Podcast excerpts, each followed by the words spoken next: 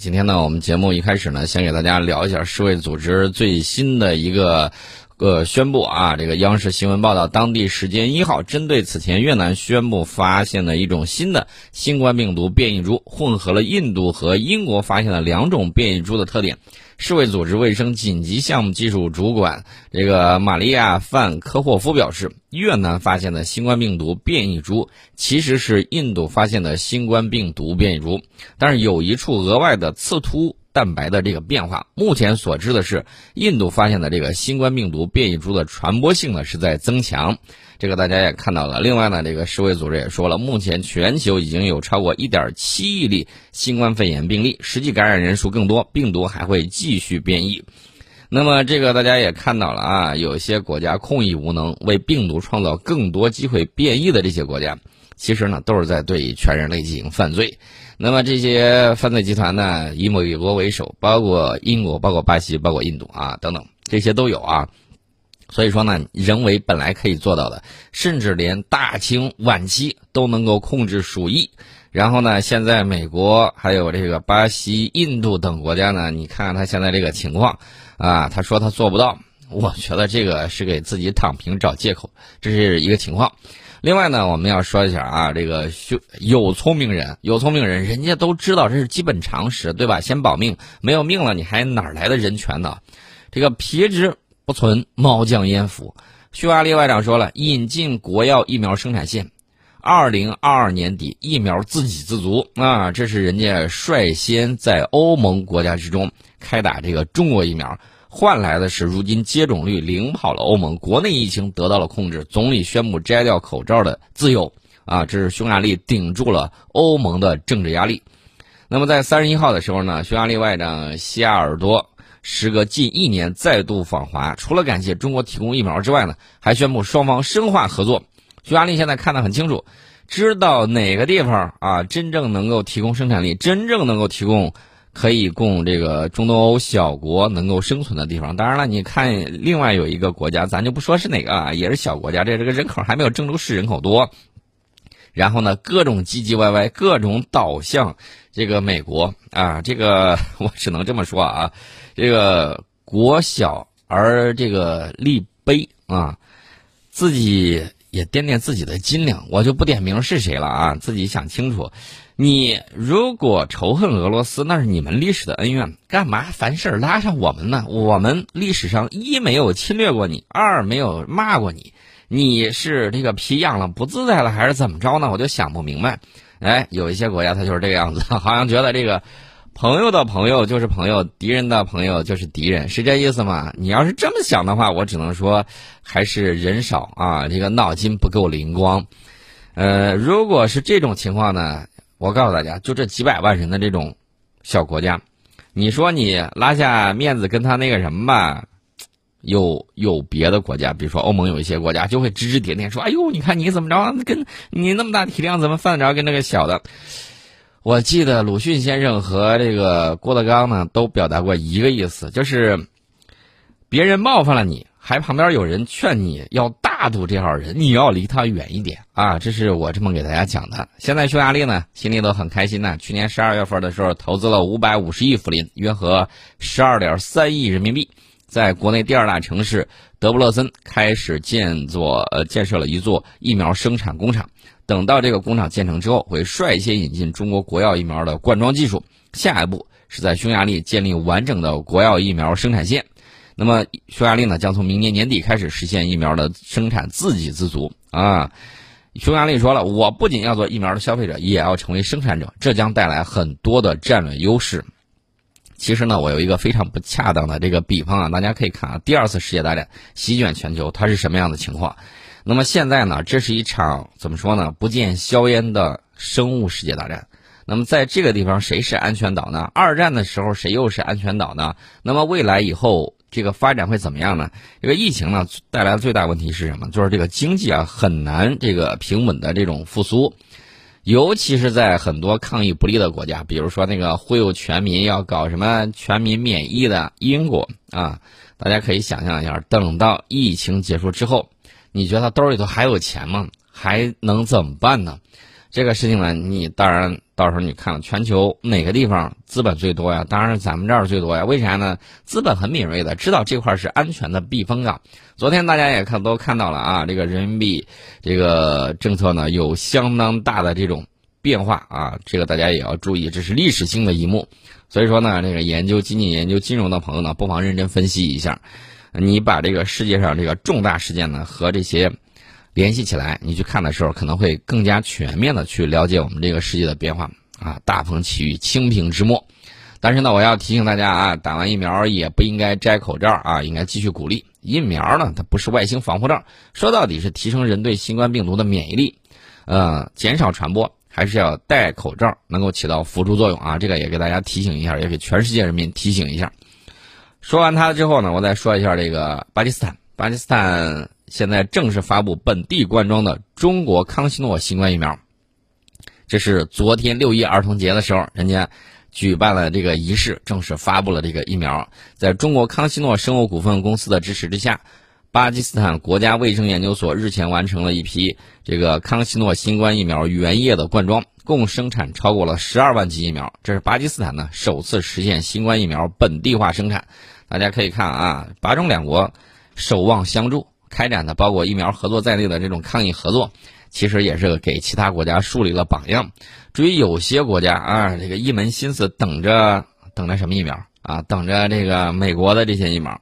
不好意思，我昨天看到了一个消息，什么消息呢？就是美国的疫苗啊，它在生产储存过程之中可能受到了污染，这一批浪费的数目不小，可能得有几千万只，甚至更多。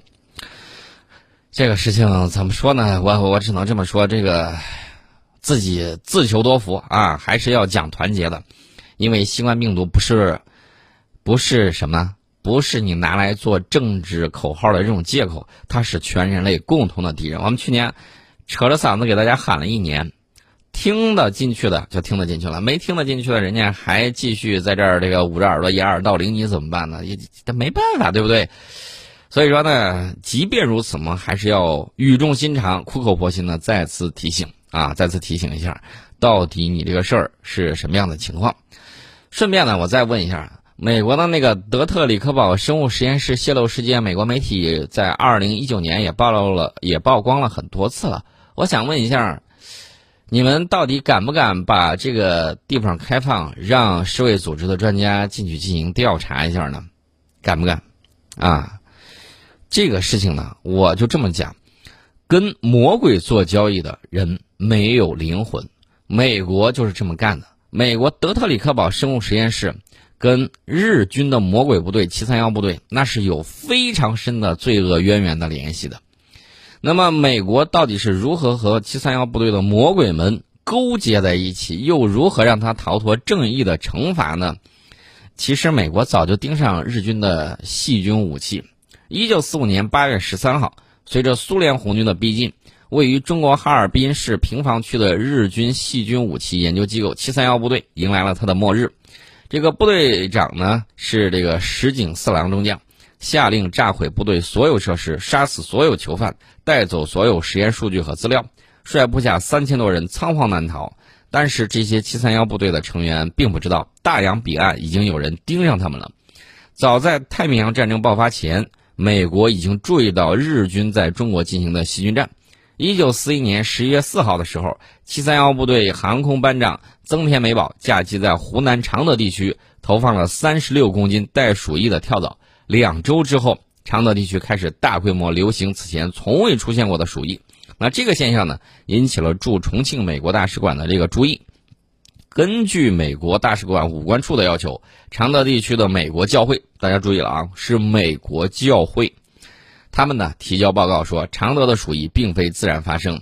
你觉得教会人员有这样的能力吗？那极有可能还有什么样的可能性？我们都知道啊，驻外武官通常呢还有这个情报收集的这个工作，那么他去联系到了啊这个常德地区的美国教会，你知道美国教会它里面？都是干什么的吗？不清楚吧？那么美国呢？陆军情报部对这个地方啊，他当时是陆军情报处啊，对此是高度重视的。加之太平洋战争爆发，美国加入对日作战，因此对日军细菌战的防御和细菌武器的开发，都提到了议事日程上来。一九四二年四月，根据中国战场收集到的情报，美国总统罗斯福批准美国陆军部部长史汀生关于进行细菌战研究的这个建议。一九四三年的四月十五号，美国陆军部在马里兰州的德特里克堡设立细菌战研究基地，为了掩人耳目。该基地被命名为德特里克实验田，这就是日后大名鼎鼎的德特德特里克堡生物实验室的前身。所以，我在这儿再给大家说一下：如果美国指责你干了什么事情，然后呢，当地人都觉得匪夷所思，哪有这事啊？那我可以明确的告诉你，你就连猜都不用猜，你就直接闭着眼睛就知道，美国在历史上曾经干过这种事儿，直接可就可以推，不用想啊。那么美国呢？为什么会突然指责啊？什么种棉花的问题啊？因为它历史上它就是强迫黑人这么干的。他为什么说这个武汉生物实验室啊？因为他这德特里克堡就泄露了不明的物质，到底是什么东西？美国自己他解释不了啊，他敢让联合国去查吗？他不敢。所以说呢，这是美国的这个情况。说点题外话啊，你大概率就知道他指责你什么，他就干过什么。那么，得益于先进的科技生产力，美军的这个细菌武器研究进程非常顺利。但是呢，由于缺少实战和人体实验数据，美国仍然不清楚这种武器的威力和缺陷。此时呢，二战已经接近尾声，战后遏制苏联扩张的冷战格局呢已经隐隐浮现。为了在战后获得对苏优势，美国呢加紧改进细菌武器。日本七三幺部队掌握的大量第一手资料，就成为美国人的觊觎之物。这一九四五年九月，侥幸逃回日本的石井四郎呢，自知罪孽深重，所以说呢，这家伙这小鬼子相当的狡猾，改名了啊，隐姓埋名，甚至玩了一把诈死的游戏啊，诈死他自己参加了自己的葬礼，那有意思吧？但是呢，驻日美军一直盯着他呢。到了一九四六年的一月，你看没过几个月。装死都没装成，石井四郎被美军秘密逮捕。起初呢，石井四郎和副手内藤良一等人接受美国专家审讯的时候非常谨慎。呃，你说破天，我是绝口不会提细菌战的情况。一九四七年初，美国专程从德特里克堡基地派出细菌战专家诺伯特·菲尔博士，他与石井四郎、内藤良一和七三幺部队第二任部队长北野正次等人进行了多次会谈。然后呢，这个当然是诱之以利啊，什么意思呢？就是你把这个资料交出来，我就可以免你的罪啊。那么在费尔的诱惑之下，石井四郎终于松口了，答应交出所有研究资料，条件是美国保证他本人及其所有幸存部下的生命安全。菲尔呢，在当年的六月二十四号，向德特里克堡和驻日盟军最高司令部第二参谋部的威洛比将军提交了详细的报告。并提出对石井四郎等细菌战犯免于起诉的建议。自此，自此，他美国人和魔鬼的交易就达成了。这个威洛比呢，上报到美国驻日最高司令麦克阿瑟的这个手中，明确提出要弄清七三幺部队的情况，只有保证不把他们作为战犯追究，进展方能顺利。虽然呢，这个麦克阿瑟一贯独断专行，但是面对这样的这个重大决策呀，也不敢擅自做主。于是呢，向白宫方面发出了这个，呃，发报，发报请示一下这个到底该怎么处理。所以说，大家可以想象一下啊，这个重大决策啊，到了当年九月份的时候，美国国务院就向麦克阿瑟作出指示，命令继续搜集石井等人掌握的情报。还表示，从美国安全保障的立场出发，不追究石井及其同伙的战争犯罪责任。这个指示就标志着美国与日本七三幺部队战犯勾结的战略正式形成。自此，石井四郎等人开始源源不断地向美方提供各种数据和资料，包括石井四郎组织撰写的细菌武器人体实验报告、细菌武器对农作物和牲畜的摧毁效果研究报告，还有石井四郎亲自撰写的二十年来对细菌战的全面研究和总结。此外，还有八千多张有关有关用细菌武器做活人实验和活人解剖的病理学标本和幻灯片等等。就在美国国务院发出指示电后不久，当年十月份，德特里克堡方面再次派专家赴日与石井四郎等人会谈，获取了有关炭区、鼻区还有这个鼠疫的相关资料报告以及大量的照片。这一系列资料就成为日后德特里克堡进行细菌武器研究的重要依据。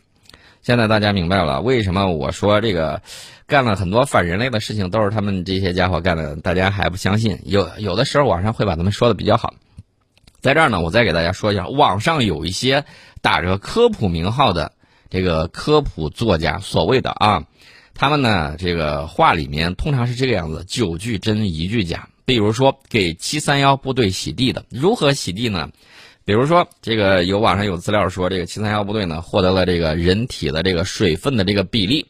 他说：“哎呀，其实不是这个样子的。早在这个十九世纪的时候，人们已经得到了这个比例。其实七三幺部队做的这个实验是错误的。然后呢，他你知道他是怎么移花接木吗？就是偷桃换李，然后呢，来进行这种移花接木，然后把七三幺部队洗白。”他是干这么多了，其实不是七三幺部队这个先做这个实验，早就有人知道这个实验了，他们的数据还不对呀，什么之类。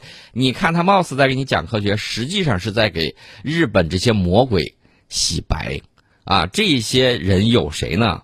某鼠松啊，某什么某松鼠会呀，什么之类的，这些都有这样的情况。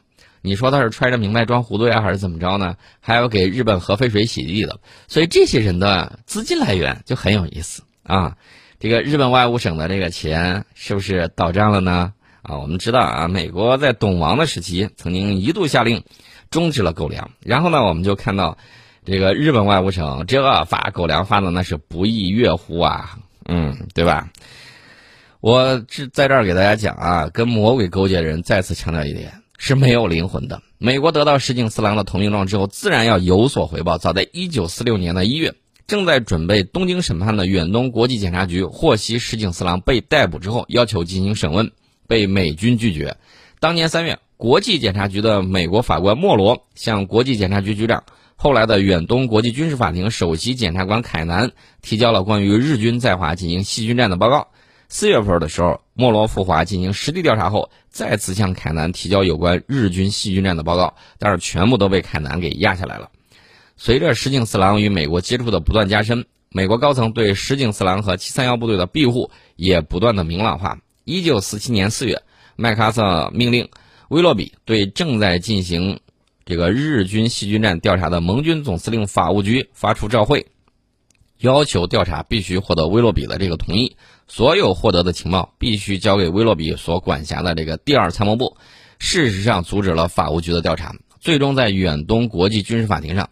没有一名日本战犯因细菌战受到起诉，细菌战的直接实施者石井四郎等人根本就没有列入战犯的名单。这桩罪恶的交易完成之后，七三幺部队的成员摇身一变成为日本医学界、教育界的骨干和精英人士。其中，石井四郎呢被释放后经营旅店，在一九五九年病死。他的副手内藤良一、北野正次等人则创办了日本第一家血库，靠着与占领军的关系是风头无二。呃，七三幺部队成员田宫猛雄回国之后呢，立即被任命为东京大学医学部部长，先后当上了日本医学会会长和日本医师会会长，同时还担任着美国陆军发展伤寒研究委员会的委员。你就知道他过去是研究什么呢？重要的就是伤寒。七三幺部队冻伤科科长吉村寿人，在一九六七年成为京都府呃京都府立医科大学的这个校长，病理科科长冈本耕造。于一九六八年出任京都大学医学部部长。二零一七年的八月，日本 NHK 电视台播放的纪录片显示，在美国的有意庇护之下，七三幺部队成员几乎没人因为他们的罪行受到过任何的惩治。这是历史，我希望大家能够铭记历史啊！我们铭记历史是为了什么呢？是为了让我们时刻保持警惕，有一些反人类的魔鬼。当他再次苏醒的时候，我们要有能力保卫我们自己，我们要有能力来保卫世界和平。这是我今天要给大家说到的这些情况。